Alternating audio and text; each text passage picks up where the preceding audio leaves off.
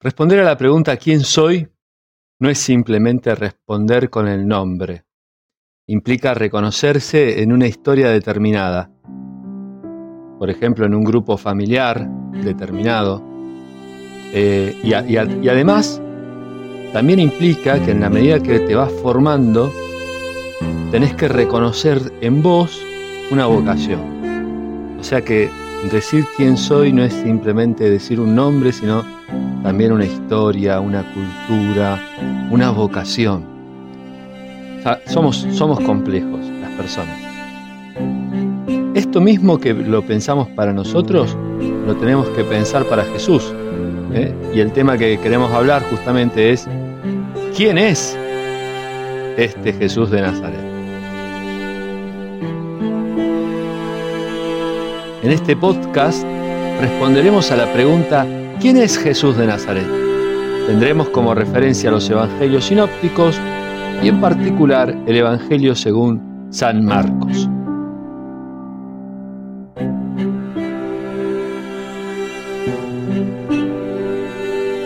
Jesús es el Mesías, el Cristo, el ungido. El Evangelio de según San Marcos comienza con las palabras siguientes.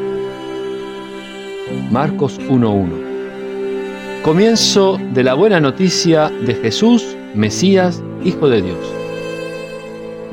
Hoy miramos al Evangelio conociendo el final, ya sabemos toda la historia, pero tenemos que colocarnos en la historia en las personas que vivieron con Jesús en aquella época. ¿Qué significó escuchar las palabras del evangelista Marcos, la buena noticia de Jesús, Mesías, Hijo de Dios. ¿Significa estas palabras lo mismo que nosotros interpretamos? Tenemos que ponernos en sintonía con el pueblo de Israel de aquella época. Para Israel recibir la noticia de que un Mesías iba a llegar es recibir la noticia de que un enviado de Dios los iba a liberar. Cada vez que hubo un sometimiento de un pueblo extranjero Pensemos, por ejemplo, el pueblo de Israel esclavo en Egipto, o ya mucho tiempo después, el pueblo de Israel sometido al imperio de Babilonia. En estas ocasiones y en muchas, en muchas otras, Dios envía a un elegido, a un Mesías, para rescatar al pueblo de estas manos opresoras. Entonces, en la época de Jesús, Israel se encuentra bajo el dominio del imperio romano. Ahora el pueblo espera un liberador, el elegido de Dios para salvar a su pueblo. Pero Dios tiene un plan no solo para salvar a Israel, sino a toda la humanidad. Él enviará a su propio Hijo, es decir, Él mismo será Dios hecho hombre que se dará a conocer en Israel para todos los hombres.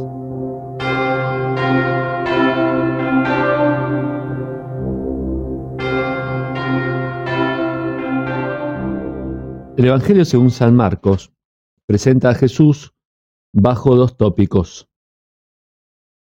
El secreto mesiánico y la revelación del secreto mesiánico. Explicaremos en qué consiste el tópico el secreto mesiánico en primera instancia y luego pasaremos a la revelación de este secreto. La pregunta sobre quién es Jesús, como venimos tratando en el Evangelio de San Marcos, es bastante frecuente. Encontramos a los fariseos, por ejemplo, o a los sumos sacerdotes, que se preguntan, ¿quién es este que perdona los pecados? ¿Eh? Por ejemplo. Sus mismos discípulos se preguntan, ¿quién es este que hasta el viento y el mar le obedecen? ¿Eh? Hay, hay, variados pasajes en el Evangelio eh, que muestran que la gente queda admirada, asombrada por sus milagros y por sus enseñanzas. Eh, se asombra incluso de su propia presencia. De esta forma se acentúa en la primera parte del Evangelio la idea de que Jesús no da a conocer abiertamente su identidad. Por ejemplo, cuando realiza una curación, pide a quien recibió ese don de no contar a nadie lo sucedido. Veamos el siguiente pasaje de Marcos en el capítulo, en el capítulo 2. 2, 40, 44. Entonces se le acercó un leproso para pedirle ayuda y cayendo de rodillas le dijo, si quieres, puedes purificarme. Jesús conmovido extendió la mano y lo tocó, diciendo, lo quiero, queda purificado. Enseguida la lepra desapareció y quedó purificado. Jesús lo despidió advirtiéndole severamente, no le digas nada a nadie, pero ve a presentarte al sacerdote y entrega por tu purificación la ofrenda que ordenó Moisés para que le sirva de testimonio. Muy bien, en este Evangelio, en este fragmento, en esta cita, eh, ponemos el acento en, esta, en este pedido de Jesús, no le digas nada a nadie, ¿eh? después de que esta persona enferma de lepra eh, recibe la curación. ¿Por qué está este ahínco de Jesús en que, bueno, después si siguen leyendo el Evangelio, este, esta persona comienza a anunciar, comienza a anunciar eh, que Jesús lo había curado, ¿no? Pero Jesús le había pedido explícitamente de no decir nada a nadie. Vemos también, por ejemplo, en la relación que Jesús tiene con, con los demonios. Eh, capítulo 1 del Evangelio de San Marcos. Leemos lo siguiente. Eh, el demonio que posee a la persona dice, ¿qué quieres de nosotros, Jesús Nazareno? ¿Has venido a acabar con nosotros? Ya sé quién eres, el santo de Dios. Pero Jesús lo increpó diciendo, cállate y sal de este hombre. Fíjense que los demonios que conocen muy bien de quién es, quién es Jesús y que no pueden resistírsele, obedecen, le obedecen a Jesús, ¿no? O sea que, que lo conocen y este eh, Jesús que, les ordena callar, ¿eh? que les ordena efectivamente eh, no abrir la boca.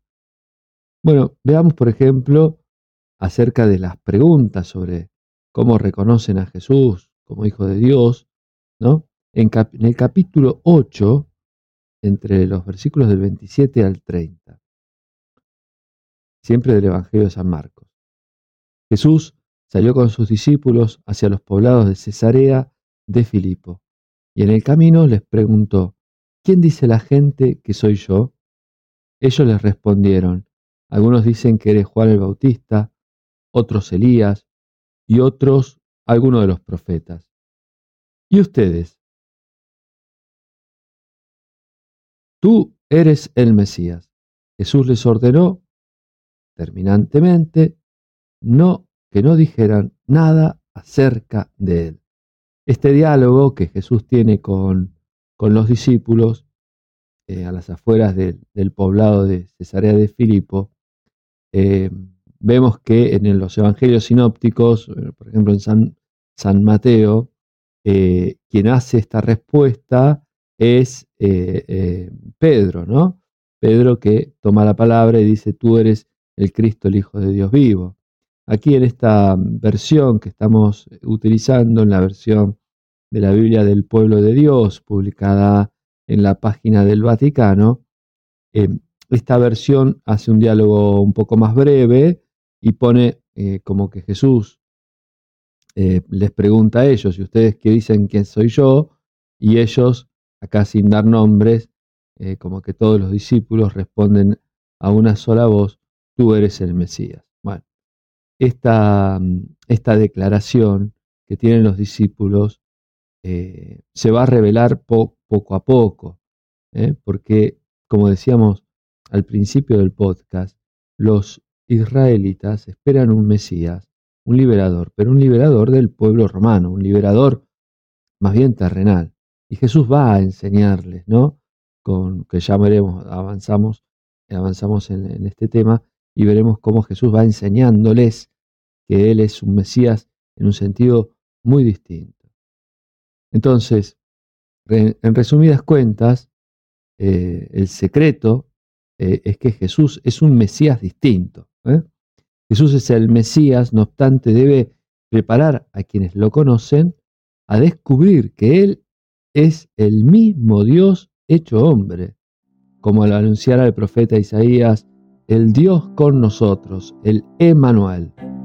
No es simple creer, al contrario, se necesita del don, del don de la fe, que, para reconocer que ese hombre, que esa persona, ese tal Jesús de Nazaret, aquel mismo que fue condenado a muerte, que a los tercer día eh, ha resucitado, que ese hombre sea el mismo Dios que asumió la naturaleza humana para salvarla de la muerte.